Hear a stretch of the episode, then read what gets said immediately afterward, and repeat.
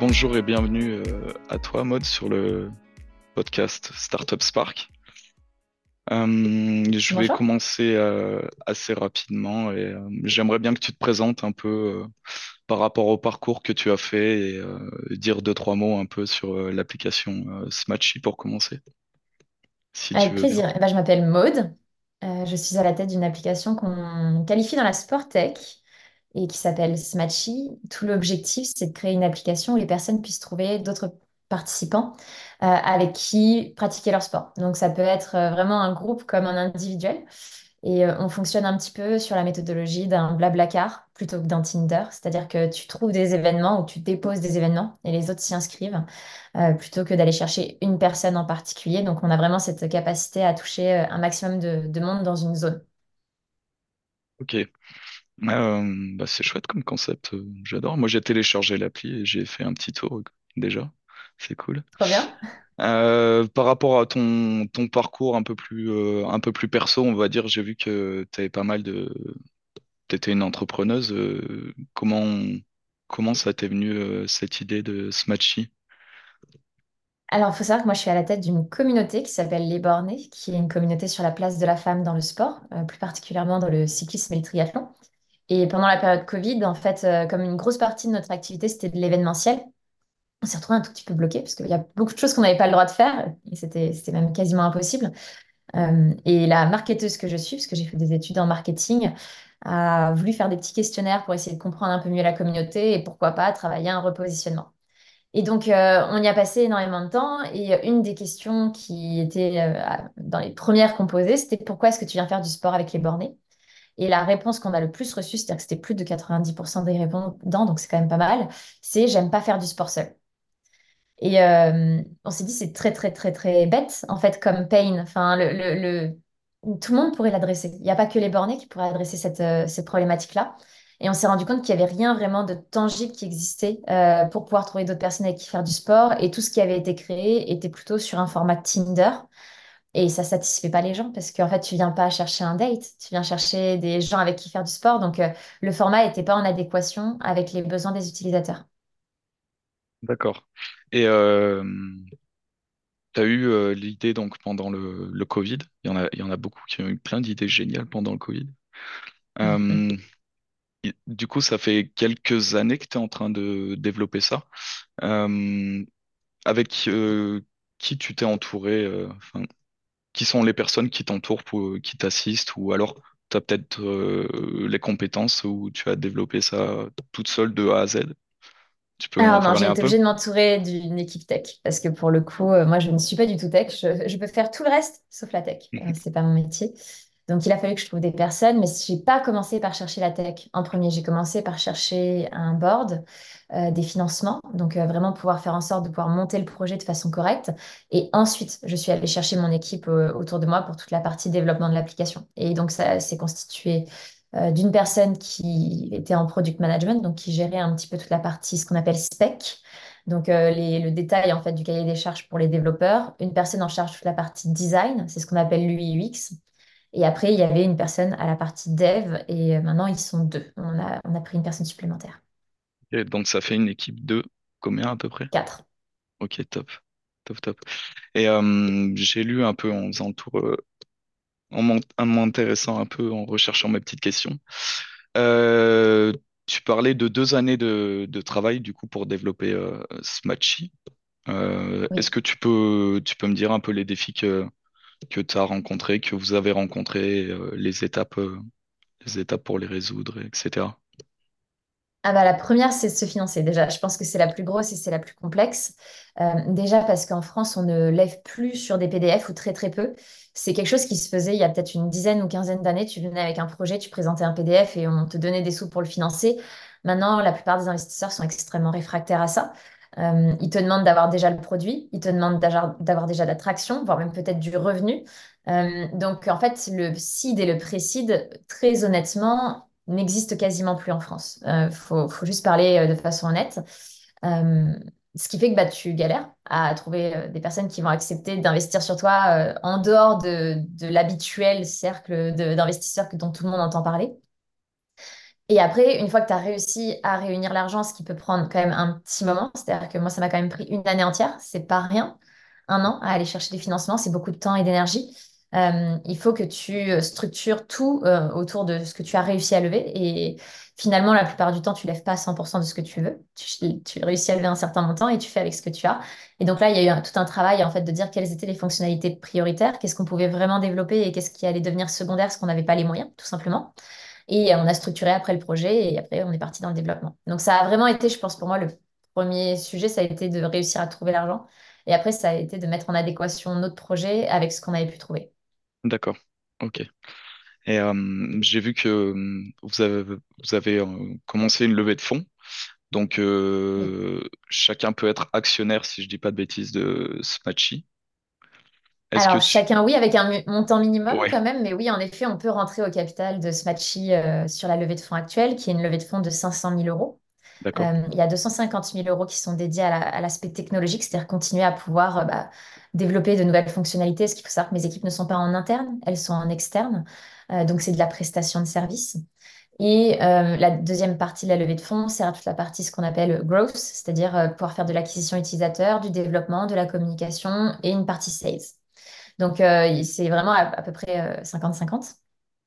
Et pour rentrer au capital, euh, le ticket minimum est de 20 000 euros. Donc, euh, tout le monde peut rentrer sur le principe. Oui, Tout le monde n'a pas 20 000 euros à mettre dans une startup. Donc, il y a euh, une petite segmentation euh, qui est faite à l'entrée, qui est aussi du fait qu'on cherche à avoir des investisseurs qui vont être euh, investis, non pas uniquement financièrement, mais aussi dans le temps, dans l'énergie qu'ils vont donner. Euh, donc, c'est un profil type assez particulier à partir du moment où on commence à mettre 20 000 euros dans une boîte. oui, c'est sûr. Et du coup, on va, on va parler un peu, un peu plus de l'application en elle-même. Euh, tu peux, tu peux nous parler un peu des, des fonctionnalités principales et euh, de comment ça fonctionne concrètement euh, pour les passionnés de sport? Alors, il y a ce qu'on a maintenant? Et il y a ce qu'on aura plus tard. Euh, faut un peu, j'ai tendance à le décrire comme un, un nouveau-né, c'est-à-dire que si euh, dans ton entourage tu as déjà eu quelqu'un qui a eu un bébé il y a pas très longtemps, euh, bon bah au début il gazouille pas, il rigole pas, euh, il fait pas grand-chose, hein, il dort, il mange, et au fur et à mesure il va commencer à gazouiller, il va après faire ses premiers sons, puis ça va devenir des premiers mots, puis des premiers pas, et au fur et à mesure ça fonctionne comme ça. On en est au stade où ça gazouille. Voilà, c'est, on a une première partie des fonctionnalités, mais il y a encore beaucoup de choses à à développer, heureusement d'ailleurs. Euh, de ce que tu trouves actuellement, tu te connectes sur l'application, tu te crées un profil, tu as quatre sports de disponibles, course à pied, vélo, tennis et padel. Euh, tu as la possibilité dans chacun de ces sports de remplir ton niveau, c'est-à-dire que tu vas nous donner des, datas, et ces datas vont te donner un niveau sur une échelle de 1 à 10 en moyenne. Euh, il y a quelques sports qui sont en exception, qui ne vont pas de 1 à 10, parce qu'il y a peut-être pas autant de granularité, mais c'est la moyenne. Et à partir de ce moment-là, tu vas pouvoir faire deux choses, créer des événements ou des groupes, ou participer à des événements ou des groupes. Donc, soit tu fais une recherche et tu, de- tu décides de rejoindre des choses qui sont déjà existantes, soit tu proposes toi-même tes sorties ou des groupes que les gens vont pouvoir rejoindre pour pouvoir échanger. Et à partir de ce moment-là, tu n'as qu'un seul moyen d'échanger avec les personnes qui se sont inscrites, c'est via le chat qui est disponible sur l'application. Et c'est la petite particularité que moi j'ai mise, c'est que je te disais que je ne voulais pas que ce soit comme un Tinder, ce qui fait qu'en fait, tu ne peux pas échanger avec une personne en direct. Tu ne peux échanger qu'à travers un événement ou à travers un groupe. Ce qui vient sécuriser énormément la pratique des femmes puisque euh, sur beaucoup d'applications, et moi j'ai testé mes concurrents, tu te doutes, euh, en fait tu n'es qu'un morceau de viande comme tu pourrais l'être sur Tinder. Euh, honnêtement, la pratique sportive, elle est secondaire puisqu'ils te demandent ton âge, ils te demandent limite ton poids, ta taille, là, mais ça n'a aucun intérêt. Enfin voilà, il faut que tu mettes une photo. Enfin, c'est vraiment pas, c'est vraiment pas du tout le délire que moi j'ai voulu créer en fait sur l'application. Euh, ce qui fait qu'en fait les femmes ne pourront échanger, ne pourront échanger avec les autres personnes que à travers un événement. Donc ça vient les sécuriser. Et ce qui fait qu'en fait, tu es vraiment orienté sur la pratique et si ça se trouve, tu vas déposer un événement et tu vas avoir quelqu'un de 65 ans qui va s'inscrire.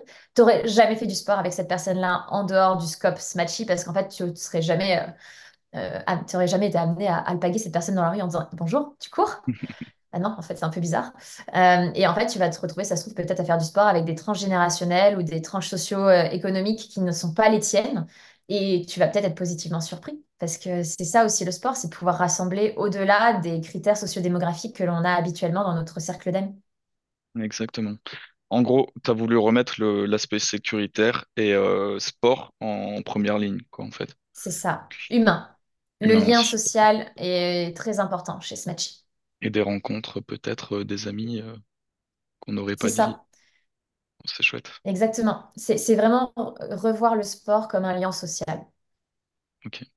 C'est c'est bien. J'adore. Euh, Merci.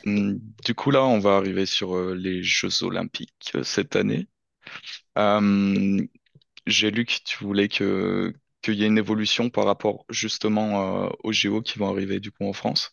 Est-ce que est-ce que il va y avoir des nouvelles fonctionnalités euh, d'ici là ou comment tu peux expliquer ce, lien entre les JO et l'application? Euh, ça va être majoritairement B2B. Donc, euh, c'est pas forcément quelque chose qui se verra pour l'utilisateur final, c'est-à-dire pour toi, dans un sens où euh, une grosse partie de ce qu'on va commencer à développer à partir du mois d'avril-mai, ça va être des fonctionnalités qui vont être à destination des entreprises. Il faut savoir que l'application, elle est gratuite. Tu l'as téléchargée, tu n'as pas vu Oui. la moindre demande de carte bancaire ou quoi que ce soit. Non. Mon objectif, c'est de la laisser le plus longtemps possible euh, 100% gratuite. Après, il y aura peut-être des fonctionnalités supplémentaires qu'on rajoutera qui, là, seront tellement exceptionnelles que, euh, on mettra peut-être des, des zones payantes, mais c'est pas du tout dans les projets court terme. Le projet court terme, c'est que ce soit les entreprises qui financent une grosse partie de ce que l'on développe. Donc, on va commencer à s'orienter sur ce sujet-là. Ce qui est prévu pour les Jeux Olympiques, c'est des fonctionnalités qui permettront aux marques de pouvoir échanger avec leurs utilisateurs. Donc, ça peut être des consommateurs de produits euh, sportifs. C'est hyper facile de s'imaginer. Tu vas acheter ta raquette chez Decathlon, tu as envie de faire du tennis, tu ta raquette en main. Ok, maintenant, il faut que tu trouves des gens avec qui faire du tennis. Bon, bah voilà, l'image, elle, elle parle à tout le monde. Mm. Euh, ou tu viens d'acheter ta paire de running. Euh, Il y a des choses beaucoup plus poussées euh, que moi je réfléchis autour des marques, autour du fait qu'en fait à date on est bombardé de communication qui ne nous intéresse pas par rapport à notre pratique sportive.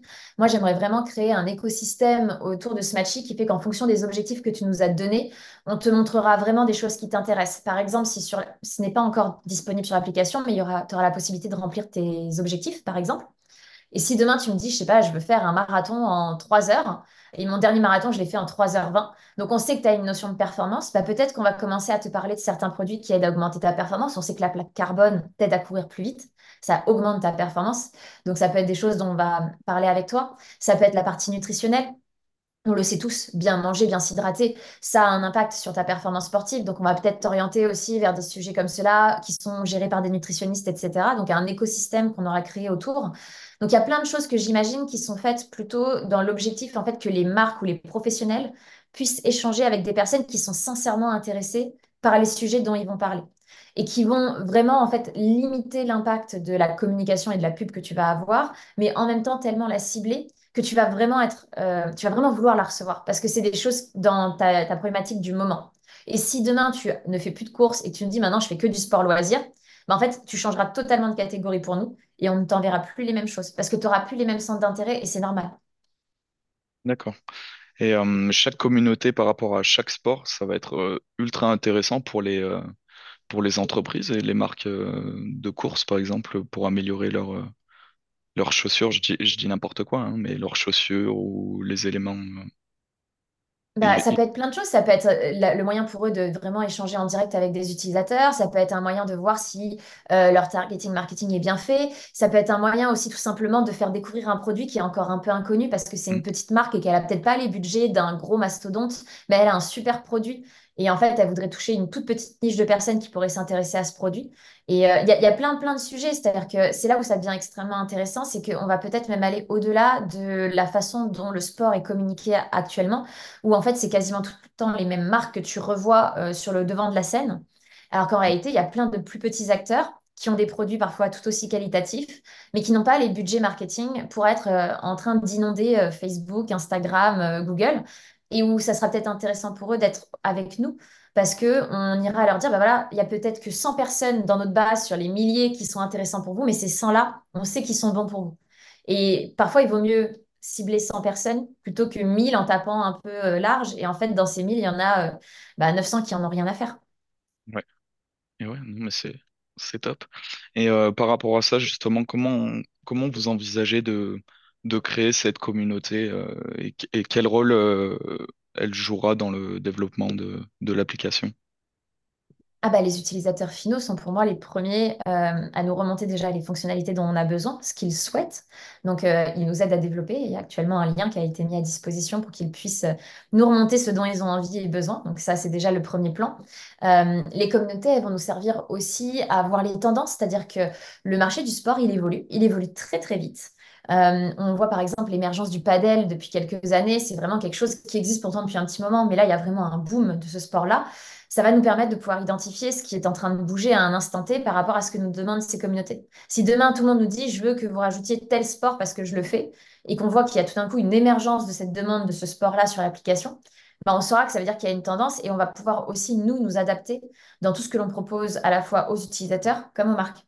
Ce qui n'est pas forcément aussi simple que ça sur des plateformes qui sont actuellement utilisées par les marques, comme Facebook ou comme euh, WhatsApp, parce que euh, ils n'ont pas forcément ce lien de demande euh, de, de fonctionnalité de la part des utilisateurs. Tu vas pas écrire, tu n'écris pas à Instagram ou à WhatsApp pour dire j'aimerais bien que vous mettiez ça sur, sur l'application. Hmm. Et c'est tout cet intérêt en fait de pouvoir essayer de garder un lien avec les utilisateurs que nous on va avoir sur la plateforme, c'est d'être capable d'identifier les, les futurs leviers de, de croissance et de développement. D'accord, ok. Euh, et en faisant, en, en faisant mon petit tour sur l'application, j'ai, j'ai voulu euh, chercher une petite course. euh. Moi, je, je suis ultra débutant, enfin, je, je cours pas. Et j'ai vu qu'il fallait quand même rentrer un temps ou quelque chose comme ça. Et si je veux me mettre à courir, mais que j'ai pas de, j'ai aucune notion de temps ou quoi que ce soit, Tu as hmm, une petite ligne que tu n'as peut-être pas dû voir, donc c'est j'ai pas intéressant vu. que tu me dises ça. Euh, mais il y a écrit Je n'ai pas de temps de référence. D'accord, Et tu as juste à cliquer sur ça, normalement. Et après, Mais ça c'est intéressant que tu nous dises que tu ne l'as pas vu. Ouais, Ouais, tout à fait. En fait, ça te met niveau un. C'est-à-dire que si tu n'as pas de temps de référence, ça te met niveau un de façon systématique dans tous les sports. Je n'ai pas de temps de référence, je n'ai pas de classement, je n'ai pas de données. On te met niveau un et ensuite, au fur et à mesure, bah, tu pourras potentiellement mettre à jour euh, ton, tes temps de référence pour potentiellement passer niveau 2, 3, d'accord, etc., etc. ok. Et du coup, euh, comment, comment vous intégrez les retours de, des, euh, utilisateurs en fait? Vous avez un, un petit système de communauté test et, euh, et après vous améliorez en fonction de ça. Comment, comment ça se passe? Alors, Moi, j'ai la chance d'avoir une communauté. Donc, euh, je lui, j'avoue que je les utilise beaucoup, ce qui est Mhm. normal, puisque bah, c'est des personnes qui me font confiance à travers les bornés, donc euh, on a la capacité à remonter. Après, euh, j'ai aussi mon pool d'actionnaires, on a déjà fait une levée de fonds. C'est euh, 70 personnes qui ont en fait fait via un système de crowdfunding le financement de notre dernière levée. Et donc, ces personnes-là ont un lien vraiment direct avec moi pour tout- remonter vraiment tout ce qu'ils peuvent voir ou tout ce qu'ils entendent de la part de leur réseau. Et après, on a mis à disposition de toutes les personnes qui souhaitent nous faire un retour un lien. Et via ce lien, en fait, nous, ça nous pousse l'information et on est capable de faire du tri, de la prioriser, etc. Ok, ok, ok. Et euh, pour la suite, du coup, je vais parler un peu de tes ambitions par rapport à Smatchy. Comment, comment tu envisages, euh, vous envisagez le, le développement de l'application par rapport euh, au monde du sport en France et peut-être international, je sais pas? Tu- Eh ben, tu fais bien de le dire. Alors déjà, il faut savoir que ce matching n'est pas que disponible en France. Euh, vu que l'application est française et avec euh, tout écrit en français, on a pour l'instant ouvert euh, France, Belgique, Luxembourg, Suisse et Canada. Ok, Euh, donc, euh, c'est disponible dans ces pays-là. On a même ouvert les Pays-Bas parce qu'on sait qu'il y a une communauté française assez forte aux Pays-Bas et donc euh, on a laissé la map ouverte. On va traduire l'application en anglais. Ça fait partie de nos objectifs de la fin d'année 2024. Euh, et donc, naturellement, à partir du moment où ce sera euh, en anglais, on aura les capacités d'ouvrir beaucoup plus de pays parce que c'est le point positif, c'est que quand même l'anglais est une langue assez universelle que beaucoup de personnes parlent maintenant, euh, surtout dans les générations que nous on cible, qui sont des générations euh, plutôt entre 30 et 40 ans. L'anglais fait quand même partie maintenant du quotidien de beaucoup de personnes. Et donc, on sait qu'on pourra ouvrir beaucoup plus de maps, que ce soit même en Allemagne, en Italie, en Espagne, qui sont des pays qui ont aussi une grosse culture sportive. Euh, et donc, notre objectif, c'est vraiment en fait que tu puisses utiliser Smatchy chez toi, en local, dans, dans ta ville, dans ton village, quel que soit l'endroit où tu habites, mais aussi en vacances, en déplacement professionnel, et que tu aies en fait la capacité à terme d'avoir cette application qui rayonne un peu partout. Euh, alors évidemment, on sait qu'on ne pourra pas avoir des milliards d'utilisateurs partout dans le monde comme ça en claquant des doigts, mais euh, de par le fait qu'on développe aussi la partie B2B, on sait que ça nous aidera à très rapidement faire augmenter les communautés d'utilisateurs à travers les marques qui vont nous rejoindre et qui vont vouloir l'utiliser pour animer leur communauté. Et donc peut-être avoir aussi très rapidement des villes qui se mettent à grossir euh, à l'international. Top, ça va être un peu l'effet euh, l'effet boule de neige. euh, Tout à fait. c'est chouette. Une petite question pour euh, conclure ou un message que tu, tu aimerais transmettre, personnel ou pas, ou par rapport à l'application? Bah, je- moi, ce serait plutôt par rapport au, au sport euh, au sens large.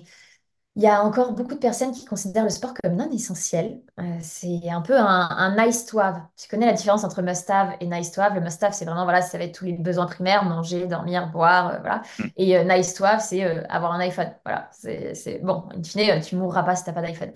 Euh, et le sport est encore considéré comme un nice to have. Dans un sens, je comprends, parce qu'en effet, on ne peut pas voir ça comme un besoin primaire. Mais je pense qu'en réalité, on devrait le faire passer bien avant tous les autres nice to have qu'on peut avoir dans notre vie. Parce que sur le long terme, ça nous apporte beaucoup.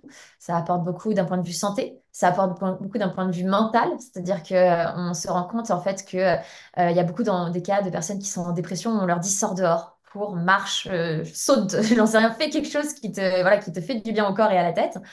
Euh, et c'est peut-être la, thérapie et le, médicament le moins prescrit, et qui devrait être le plus prescrit. Euh, donc j'ai tendance à dire que, à mon sens, pour moi, c'est une des solutions qui va faire du bien aux gens à terme, dans le futur, et euh, qui devrait limite être prescrit par tous les médecins sur, sur ordonnance. Enfin, voilà, pour moi, le sport, c'est vraiment le sujet. Et donc, je suis intimement convaincue que ce qu'on est en train de monter, ça va avoir bien plus d'impact que beaucoup de solutions qui se sont créées dans les dix dernières années parce que le Covid nous a hein, intimement euh, fait réagir sur le fait qu'on avait besoin des autres. On avait besoin d'être dehors. On avait besoin de se défouler. Enfin, en fait, rester enfermé comme des lions en cage, on s'est rendu compte que bah, voilà, c'était euh, affreux, en fait. Euh, et que bah, une application comme Smatchy, ça te permettra de trouver des gens avec qui, justement, tu pourras aller dehors, papoter, te défouler, courir, sauter, rire. Et c'est des choses qu'on oublie parfois qui sont des besoins essentiels. C'est vrai, tu as raison. Eh ben, merci beaucoup, Maude. Merci à toi.